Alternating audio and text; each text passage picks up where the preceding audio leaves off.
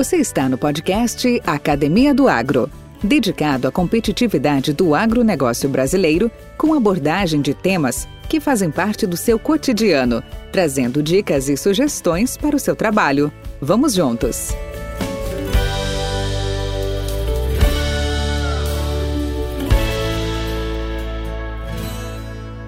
Olá, olá, pessoal, nossos ouvintes do podcast Academia do Agro. É com grande alegria que apresentamos mais um episódio repleto de conhecimento e perspectivas empolgantes aqui na nossa série Insumos Biológicos. Hoje nós vamos mergulhar no tema O futuro do agronegócio brasileiro estratégias para margens saudáveis e sustentabilidade. Para nos guiar nessa jornada, nós temos a satisfação de contar com a expertise de um colega, de um amigo próximo e de um grande conhecido de vocês aqui do podcast, que é o nosso cronista, né? o Enio Jaime Fernandes Júnior. Como todos sabem, o Enio é engenheiro agrônomo, formado lá na ESUCARV, na FESURV, hoje UniRV, especialista em nutrição mineral de plantas pela Exalc e com MBA em agronegócio pela Pesur Bifesia, num convênio Brasil-França. Além disso, ele é um empreendedor visionário, produtor rural, proprietário da Terra Agronegócios Consultoria e consultoria essa baseada em gestão de risco nos mercados de milho e soja, no mercado de grão. Em meio a esse contexto de desenvolvimento, o nosso convidado destaca a importância de estratégias para garantir margens saudáveis e sustentáveis. Abordaremos temas cruciais como a gestão de risco nos mercados de commodities agrícola, a consolidação do agronegócio brasileiro e as perspectivas futuras para a produção agrícola do país. Exploraremos também como a adoção de tecnologias inovadoras, como bioinsumos, bioenergia e práticas sustentáveis, impulsiona ainda mais a competitividade do agronegócio brasileiro. Além disso, discutiremos o papel da biotecnologia na agregação de valor ao grão, proporcionando maior eficiência na produção e promovendo a saúde do solo. Esperamos que esse episódio inspire e motive o desenvolvimento contínuo do agronegócio brasileiro como um futuro mais próspero, sustentável e conectado. Podcast Academia do Agro. Enio, esperamos que nesses 20 e 30 minutos consigamos abordar essa jornada. Bem-vindo, tudo bem? Bem-vindo, eu que agradeço. É um prazer estar aqui trocar ideia com vocês. Valeu, Enio. Enio, como é que. Tá? Eu falei muito da questão de gestão de risco. Vamos, vamos explorar um pouco isso, nos ajude nesse entendimento. Como que a gestão de risco nos mercados de milho e soja tem se mostrado uma estratégia eficaz para a obtenção de margens saudáveis no agronegócio brasileiro? Excelente sua pergunta, Valdir. Vamos lá. Nós vemos no mundo hoje que você tem um fluxo de informação constante e além desse fluxo de informação constante que as pessoas estão interagindo entre si, nós estamos num movimento financeiro bastante intenso e atípico. Dito isso, você sempre tem que estar preparado para o imponderável. O imponderável é aquilo que não está no planejamento, é que não está na sua visão, não está na sua vida, não, não, não é uma condição normal. Vou te dar dois exemplos. A guerra na Ucrânia é um imponderável, o Covid foi outro imponderável, né? Então, no mercado tão volátil e cada vez essa, essa baixa assertividade, assertividade nas previsões ah, ocorrendo, você precisa ter ferramentas para se proteger. O principal ponto que eu falo numa, numa, gestão de risco, a gente tem que deixar claro, é a produtividade. Você tem que ter produtividade. Tudo vem do grão. O meu serviço vem do grão, a máquina que você compra vem do grão, o desenvolvimento regional uh, que, o, que o agro dá vem do grão, então tudo vem do grão. Ao obter esse grão, ao obter boas produtividades, aí nós vamos gestar o risco. Para eu gestar o risco, eu preciso calcular o seu risco. Qual que é o segundo ponto, então? É o custo de produção. Então, eu com a produtividade e com o custo de produção na mão, eu posso ser o produtor que não vai vender no preço mais alto do, do ano, o melhor preço do mercado mas eu sempre vou vender com boas margens. E agricultura não é um negócio para um ano, dois anos, três anos. A agricultura é um negócio da sua vida.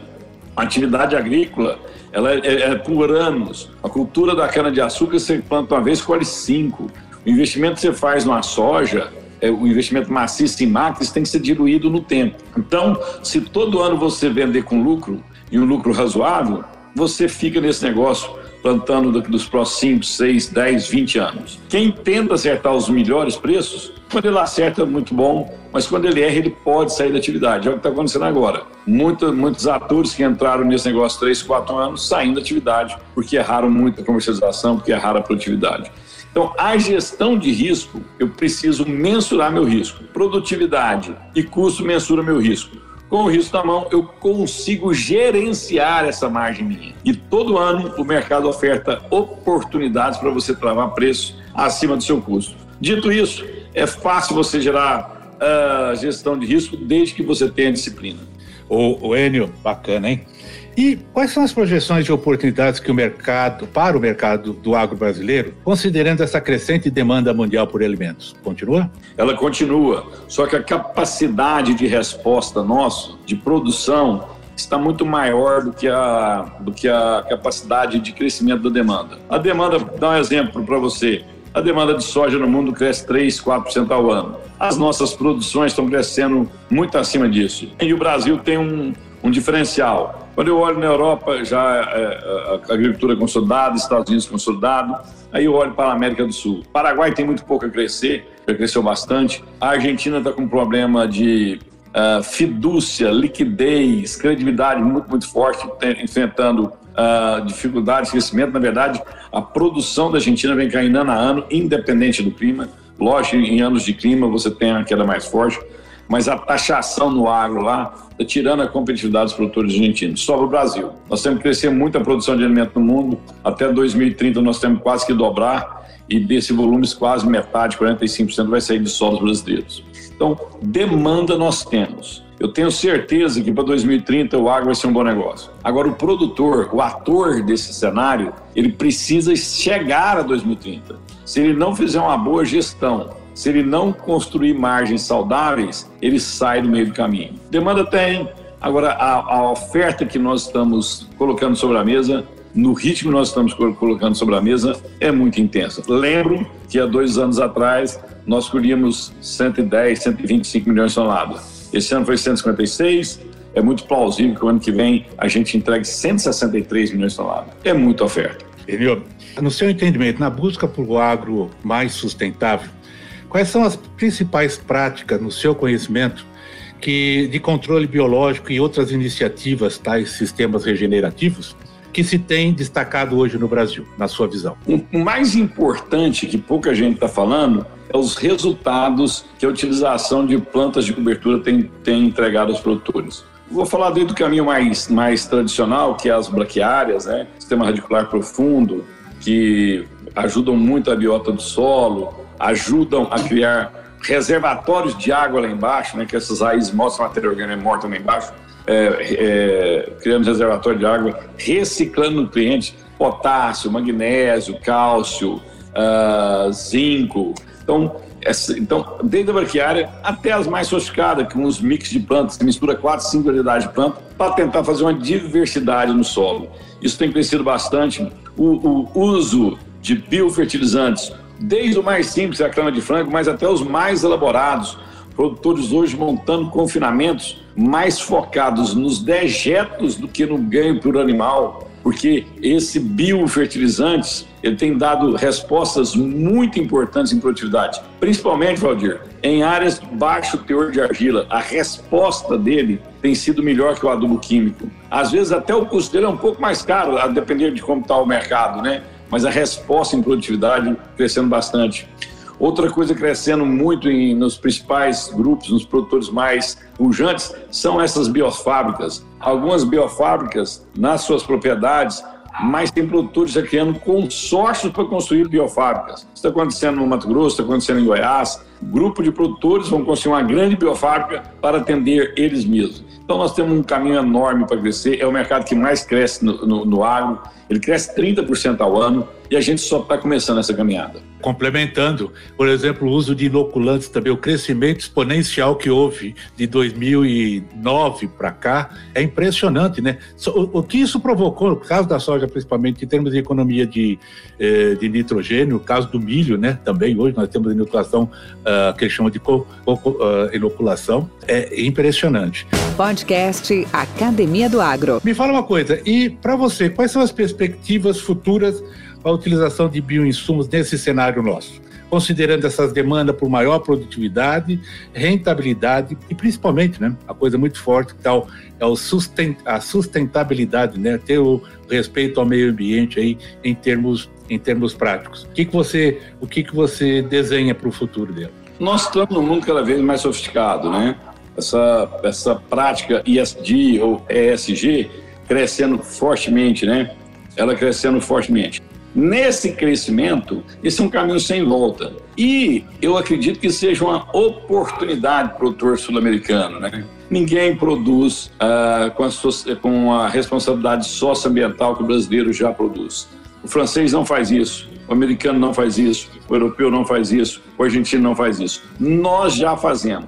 Então, se nós soubermos liderar esse discurso, liderar essa pauta, nós precisamos investir cada vez mais nessa preservação ambiental, nessa sustentabilidade e utilizando bioinsumos para a gente induzir os outros produtores de outras regiões do mundo a nos seguirem. Como nós estamos fazendo isso ah, muito rapidamente, estamos adotando essa prática muito rapidamente e já fazendo outros é, técnicas de preservação, plantio direto, reserva legal, é, reciclagem de nutrientes. A gente já faz isso. Então, a gente está indo para a corrida de Fórmula 1 com o melhor. As, os outros países do mundo, ao nos seguirem, terão um trabalho enorme para chegar na nossa eficiência. Então, acho que o mercado é muito promissor, ele vai continuar crescendo, isso não tem volta. Essa geração de 15, quem está com 15, 20 anos, eles querem sim consumir mas também são muito focados em preservação ambiental e nessas mudanças climáticas. Mesmo que essas mudanças climáticas se revertam, essa questão ambiental não tem volta. Isso é, é virou uma questão cultural. O mundo está se aculturando para isso. E quem, e quem continuar investindo nessa, nessa, nessa, nessa tendência de agricultura verde, a gente vai ter um crescimento fantástico. Vou te dar um exemplo que me choca, que me impacta bastante, não choca, me impacta bastante. Eu, eu gosto muito de Fórmula 1. O slogan da Fórmula 1 é net zero até 2030. Gente, nós estamos falando de carros que têm que tirar o máximo de performance e na sua, do seu desempenho. Que todos os outros, todos, todos os outras companhias copiam que lá dá certo. A tecnologia vem de lá para cá. Se a Fórmula 1 está preocupada em net zero, com aqueles bilhões de dólares que uma companhia de Fórmula 1 gira, como é que o agro não vai, não dá, vai estar focado nisso? Isso é um exemplo que eu acho que é muito claro, né? Que é um caminho sem volta. Ele, dentro do assunto da sustentabilidade, mas também dentro do assunto da, dos biológicos, mas assim, complementares. É, as fontes renováveis de energia que hoje nós temos adotado com bastante intensidade, tais como energia fotovoltaica, biogás e aí vai, Uh, isso pode empoderar o agronegócio e contribuir para a redução de custos? Ele já empoderou.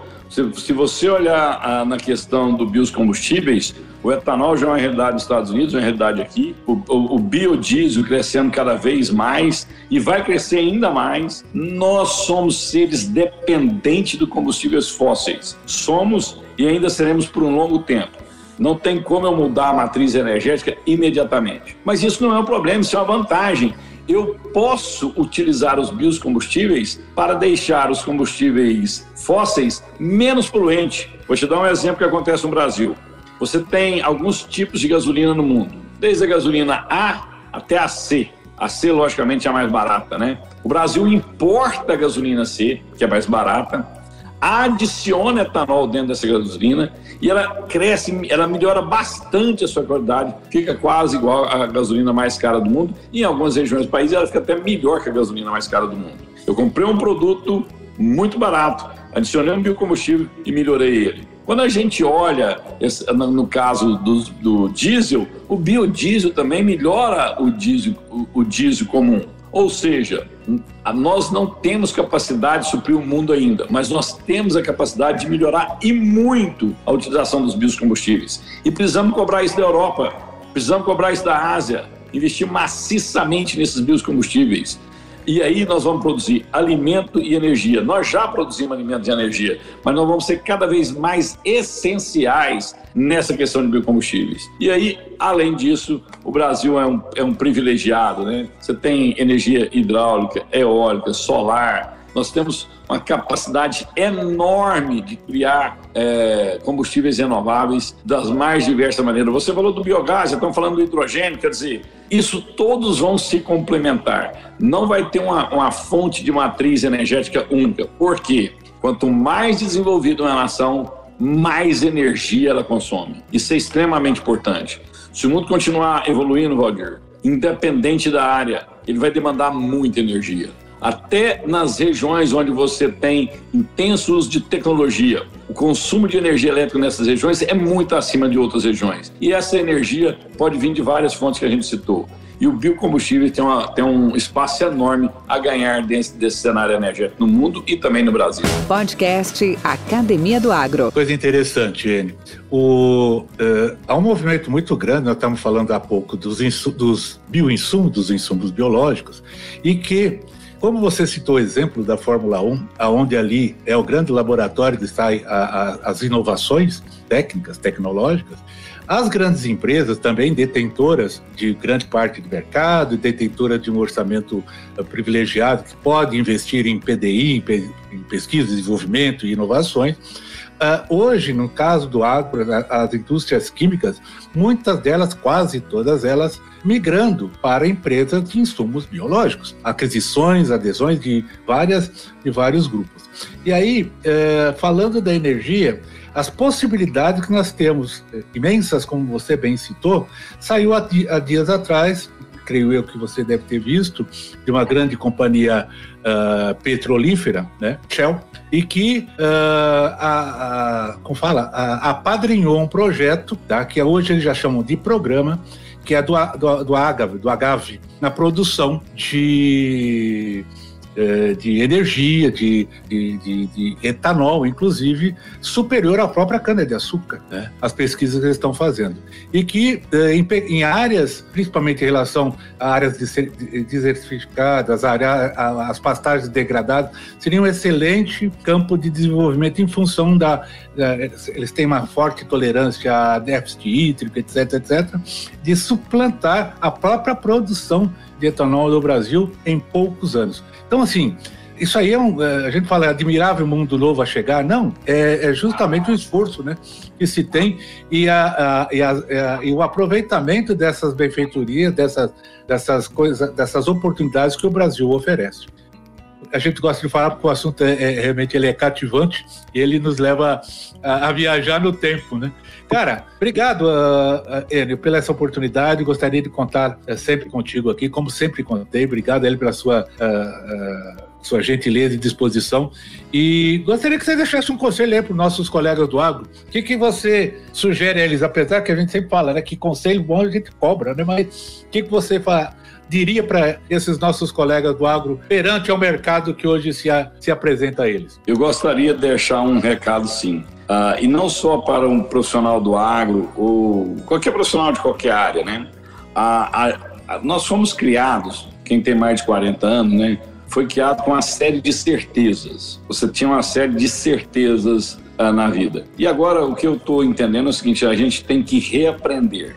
A melhor característica hoje, as pessoas falam assim, ah, eu tenho que ser adaptado. Não, não é. Você tem que reaprender sempre. Vou te dar alguns exemplos claros. Essa inteligência artificial está transformando o mundo, vai eliminar muitos postos de trabalho, mas vai abrir enorme oportunidade do outro lado. Eu vou ter que reaprender.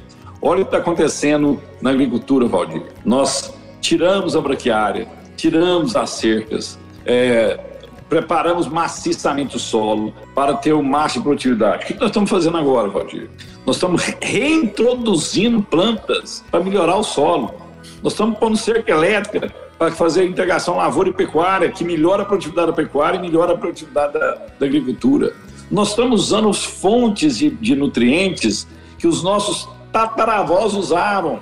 Quem veio da Europa usava esterco para produzir sua horta. Nós estamos, nós estamos se reinventando a cada dia. Nós estamos aprendendo inoculante no milho, os azospirinos no milho, é, etanol de segunda geração. Quer dizer, a gente tem que acabar, acabar com o preconceito e, e, a principal característica de qualquer profissional é aprender rapidamente. Não, não interessa se você está na Fórmula 1, não interessa se você está no escritório em São Paulo ou se, é uma, ou se você é um agrônomo. Nós precisamos aprender sempre e rapidamente. É reaprender, reaprender, reaprender. Vai ganhar mais sucesso, mais proeminência, mais dinheiro quem tiver a capacidade de, de aprender constantemente. E para isso a gente tem que é, cortar nossas amarras. Primeiro, reconhecer a nossa incapacidade, a incapacidade de querer saber tudo.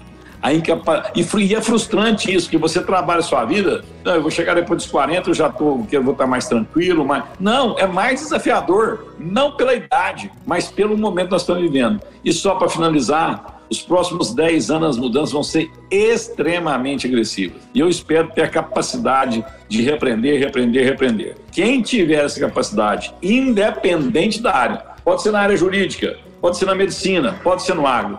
Quem tiver essa capacidade vai crescer fortemente, vai ocupar muito espaço. Então, que eu, a minha mensagem é essa: vamos repreender, vamos esquecer que a gente sabe e vamos ser sedento de informação. É o caminho que a gente tem para escrever uma boa história. Enio, mente aberta, mente aberta, mente aberta. É isso aí. Cara, obrigado. Um grande abraço para ti. Um abraço e até a próxima.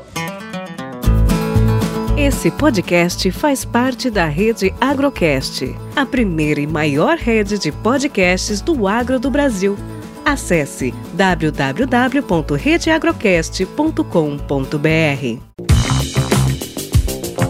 A edição e masterização desse podcast são feitas pela Fábrica de Podcast. Acesse fabricadepodcast.com.br e saiba mais. Com temas expressivos e dinâmicos, esse intercâmbio semanal visa oferecer um melhor desenvolvimento em suas habilidades profissionais e nas atividades e práticas do seu cotidiano. Somos da Academia do Agro, o podcast para todos aqueles apaixonados pelo agronegócio. Te aguardamos no próximo episódio. Até lá!